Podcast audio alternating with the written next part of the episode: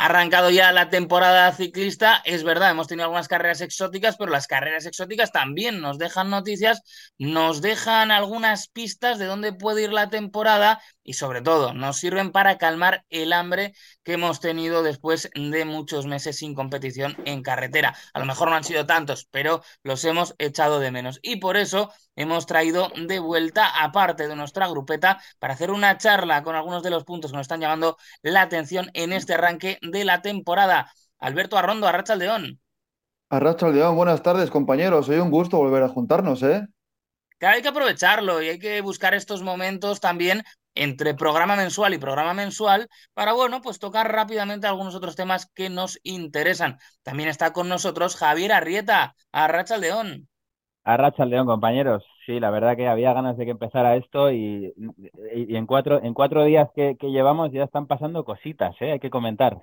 Detallitos, vamos con uno. Además es que esto da para varios temas en sí, porque vamos a hablar del arranque de temporada de Movistar. Cuatro victorias las que han conseguido, tres etapas y una general. Han ganado algunos de los corredores que han llegado este año a la escuadra telefónica.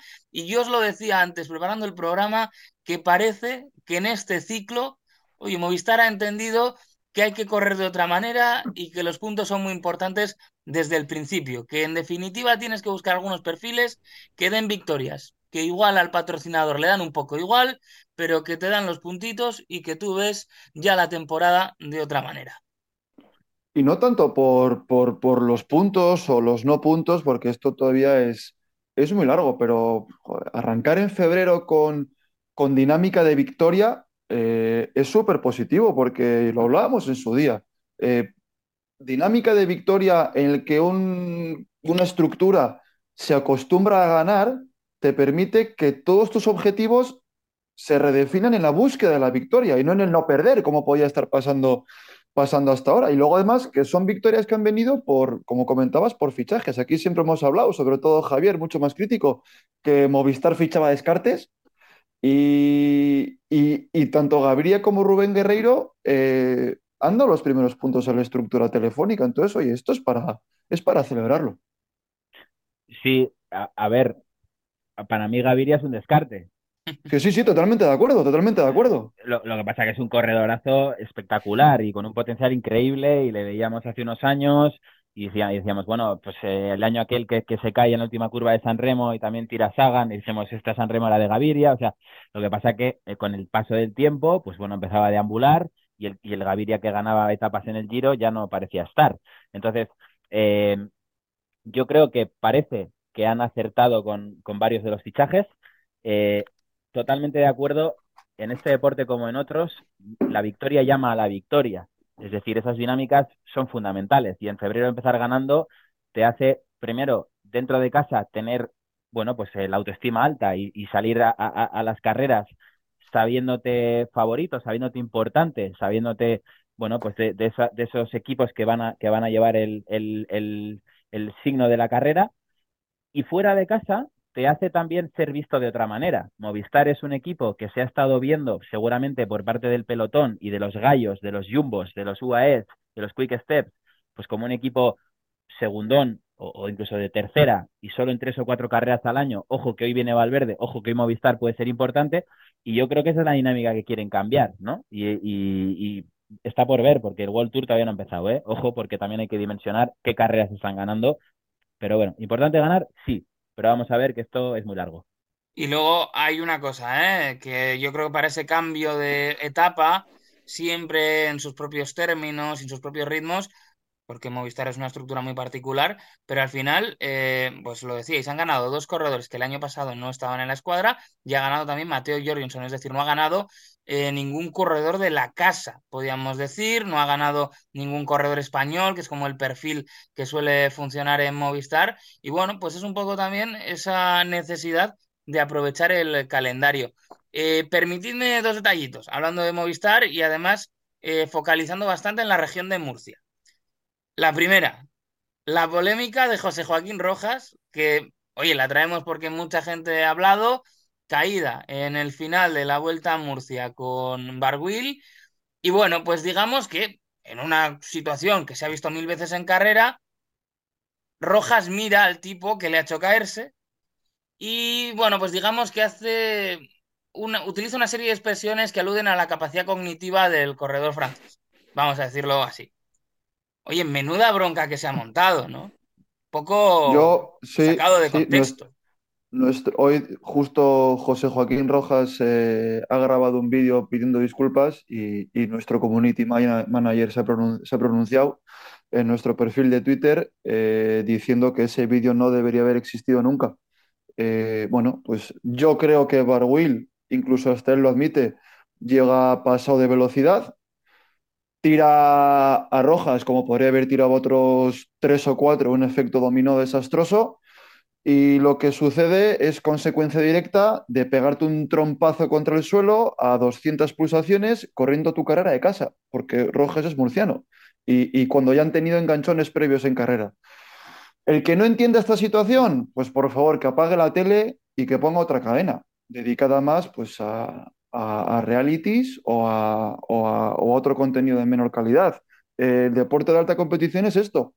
Y creo que lo de Rojas es una reacción natural que hasta el mismo Barwill eh, dijo que lo entendía. Entonces, eh, por favor, vamos a, relativizar las cosas y a ponerlas todas en, su sitio, que esta, esta ola de buenismo y de necesidad de, de- de- de neutralización de todo nos va a llevar por delante.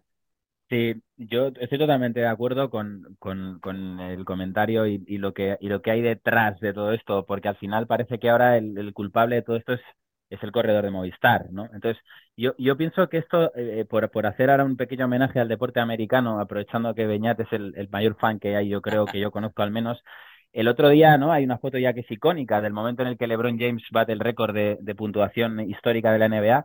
Si te fijas en la foto, el 99,99% de la gente que sale en esa foto está con un teléfono en la mano. Es decir, nadie mira a LeBron James con sus propios ojos, todo se hace a través de una cámara. Entonces, estamos en una sociedad en la que ahora mismo las redes sociales, eh, eh, los teléfonos, todo, todo esto es lo que nos parece que nos hace vivir, ¿no? Y no la realidad. Lo que sucede es ciclismo puro y duro. Te caes al suelo, estás frustrado, estás enfadado y se lo haces saber a otro corredor, que además es consciente que se ha equivocado. ¿Qué sucede? Y aquí lo dejo.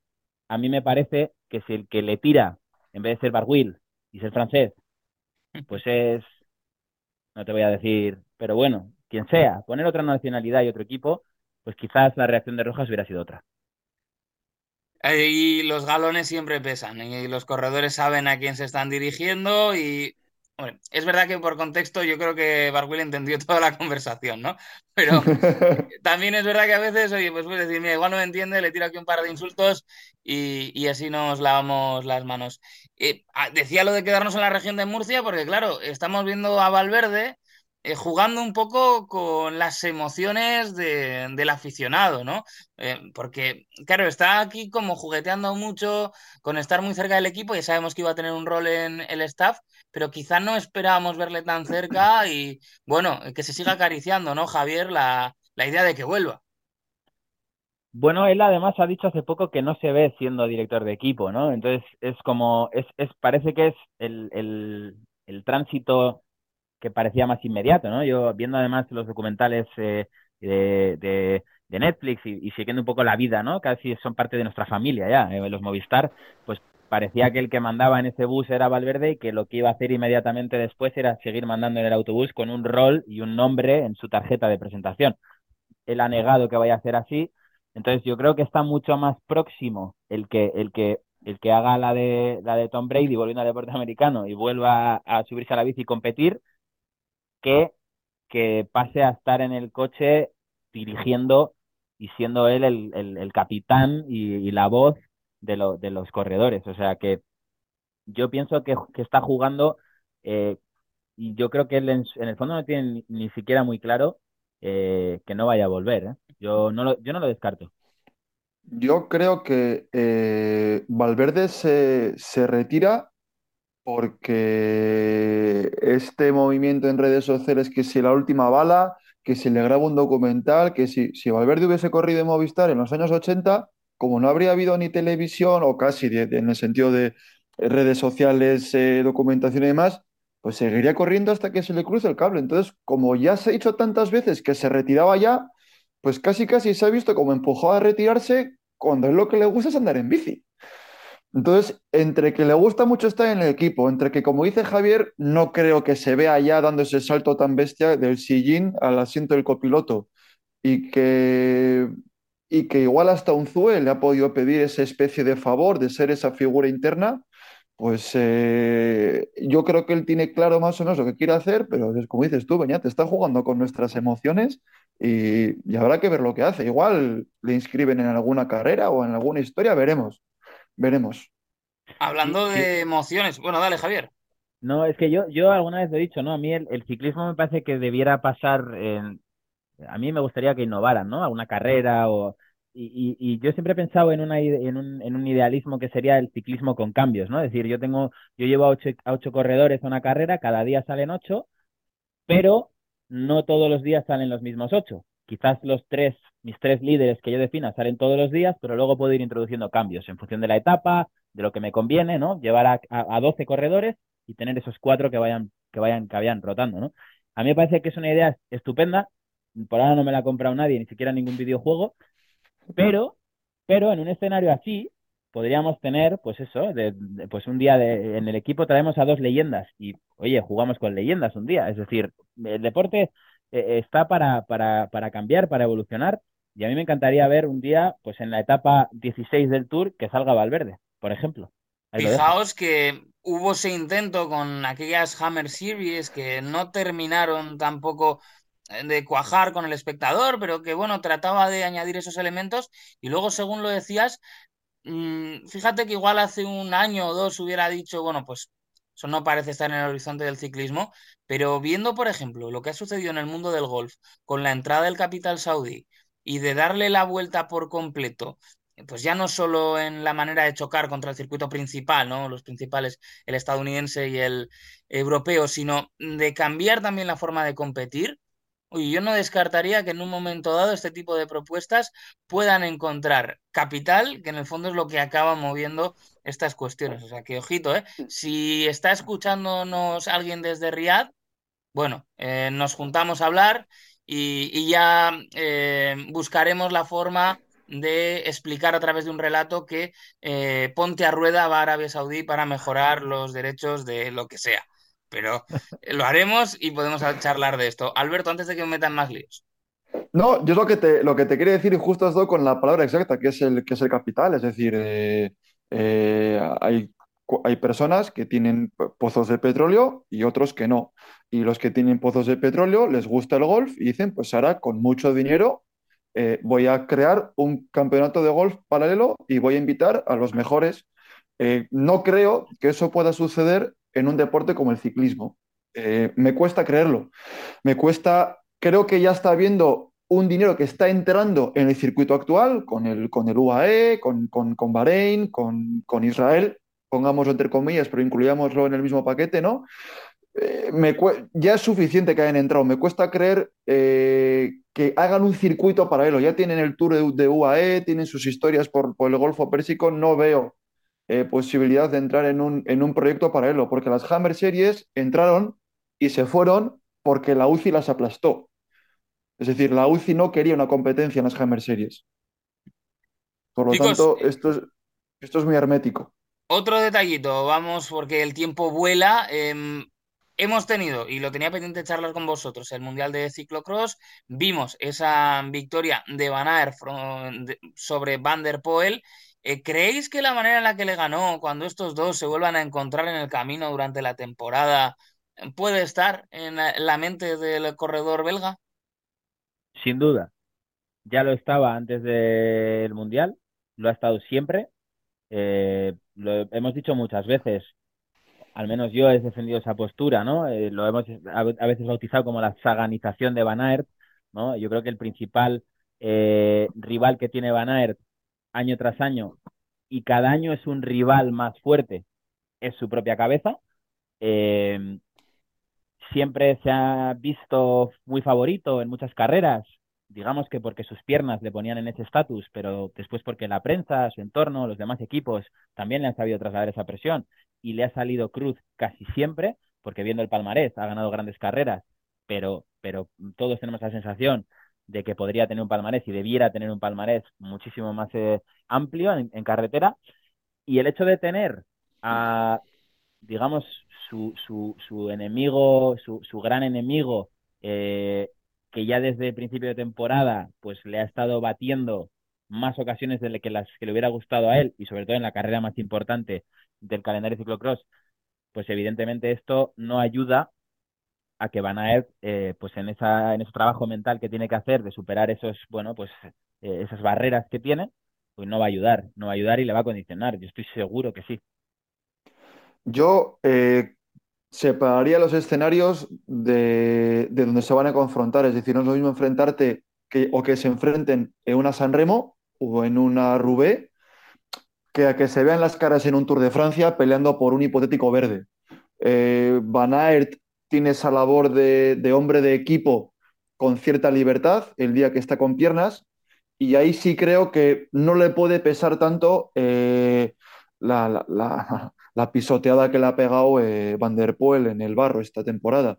Sin embargo, comparto, vamos, y suscribo lo que dice Javier, eh, cuando se enfrenten en una San Remo, en una Roubaix, en una Omloop, en carreras de un día, eh, la cabeza de Van Aert va a ir a 8.000 por hora contra sí mismo y todas esa, bueno, esas derrotas que se ha llevado hasta el arco iris del, del, del ciclocross le van a pesar y, encima cada año más, porque es que no, no, no, no consigue, no, no, no.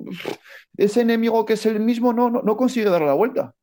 E, es que pasa otra cosa. Eh, cuando salga a competir en carretera, eh, al final Van der Poel va a salir a ganar la carrera a él y a ganar a todos los demás. El problema que tiene Van Aert es que se obsesione demasiado con ganar a Van der Poel ese día, porque ganar a Van der Poel puede ser ganar a Van der Poel y no significar ganar la carrera.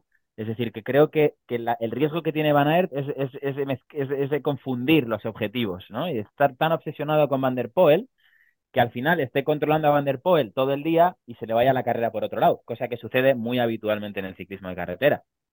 Y sobre todo con, corredorazos súper, súper bestias que, tiene, que tiene el otro Jumbo, es decir, el Bisma, perdón, es decir, tú puedes ganar una etapa con, con otros sprints. Yo me acuerdo en su día cuando se plantaron en el Tour con Van Aert con, con eh, Dylan Groenewegen y con Mike Teunissen, decías, es que que gane quien sea. O sea, no tiene que ganar siempre Van Aert, se trata de que el equipo gane. Y ese límite entre ganar yo, no perder y ganar la Van der Poel, a ver cómo lo gestiona este año. Pues eh, es una de las cosas que vamos a estar muy pendientes durante la temporada. Ha salido también el término saganización. De Sagan, si queréis, podemos hablar en las próximas semanas, porque si decíamos antes a micro cerrado que el final de la Super Bowl fue anticlimático, el final de la carrera de Sagan ya no sé ni cómo definirlo. Alberto Arrondo, Javier Arrieta, es que ricasco. Un placer. Un abrazo, grupeta.